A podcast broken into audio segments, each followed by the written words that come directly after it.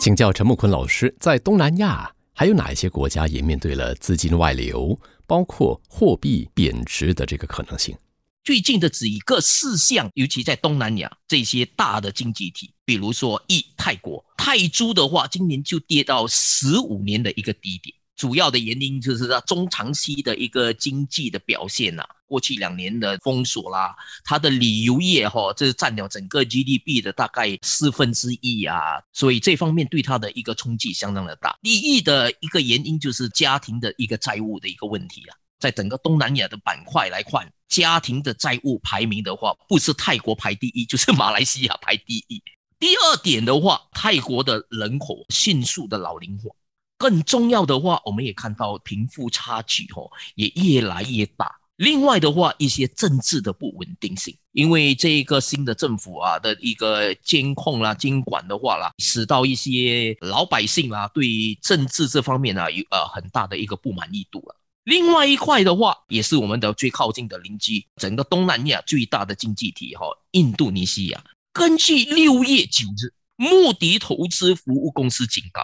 由于外国的资本外流增加，外国的这些资金哦流入了，现在他们要撤离了，所以印尼正面对印尼盾的贬值的风险，所以穆迪就警告，尤其印尼的开发商啊的负面冲击会非常大，因为这些开发商啊。他们的融资啊，他的债务哈，主要都是以美元为主，所以我们都看到最近自从年初哈，美国联邦储备局开始加息、收紧银根的话，哇，美元的指数一直在创新高，美元一直在增值了。反观的话，我们都知道外汇的话，一个增值是一个贬值，一个跷跷板，所以看到印尼对美元的话哈，就是一个贬值的一个情况出现。大家都非常担心，尤其是开发商的这个美元的债务的一些问题。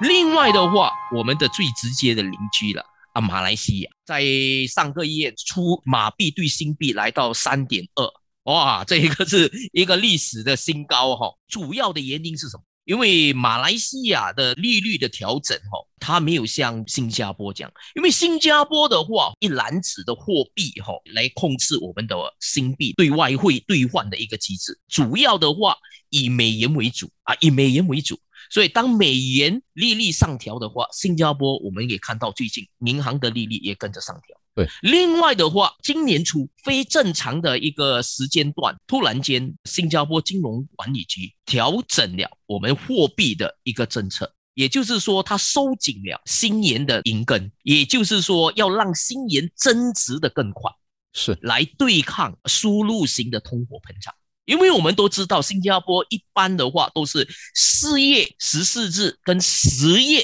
十四日，一年有两次，它会做出货币的那一个政策的宣布，而且在今年初一月的话是非周期性的，也就是不是在四月十四日或者十月十四日，所以这一方面有的就拉高了新加坡币值的对马币的一个差距，所以。很多资金哦，也是开始不排除哦，从马来西亚这方面呢流入新加坡，因为我们都知道，在过去两年的话，马来西亚就换了两个首相，所以你可以看到政治的不稳定啦，而且这一个之前的前首相的贪腐的那一个案例啊，还是没有的明显。终结，所以这一方面政治的非常不稳定，使到很多资金啊都开始哈撤离马来西亚。啊，不排除这一块，尤其马来西亚的一些离岸一族啦，或者来新加坡打工的这一族的话，哦，对马来西亚的整个政治的环境失去了信心。马来西亚的通货膨胀非常的大，连棺材哈也上涨了一倍。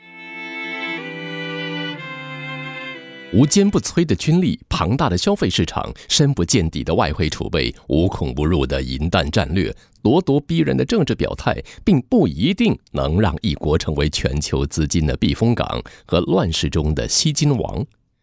政治生态的稳定、金管与税务政策的透明灵活、经济体制的开放兼容、优质的人力资源宜居的环境是大梁柱。概括说。体制机制法制健全稳妥，让外来资金如鱼得水，加倍增生。进门就是客，别把财主当成瓮中之鳖。但是曾国藩也提醒：以财自足，以能自矜，则为小人所忌，亦为君子所薄。说的是凭借才能自满，有能力而自夸，会被小人所忌，也被君子看轻。另外，直戳人性的亚当·史密斯在两百多年前就说了：我们不能借着肉贩、啤酒商或面包师的善行而获得晚餐，而是源于他们对自身利益的看重。西金王也是如此。这位经济学之父还郑重提醒。财富是交换劳动的权利，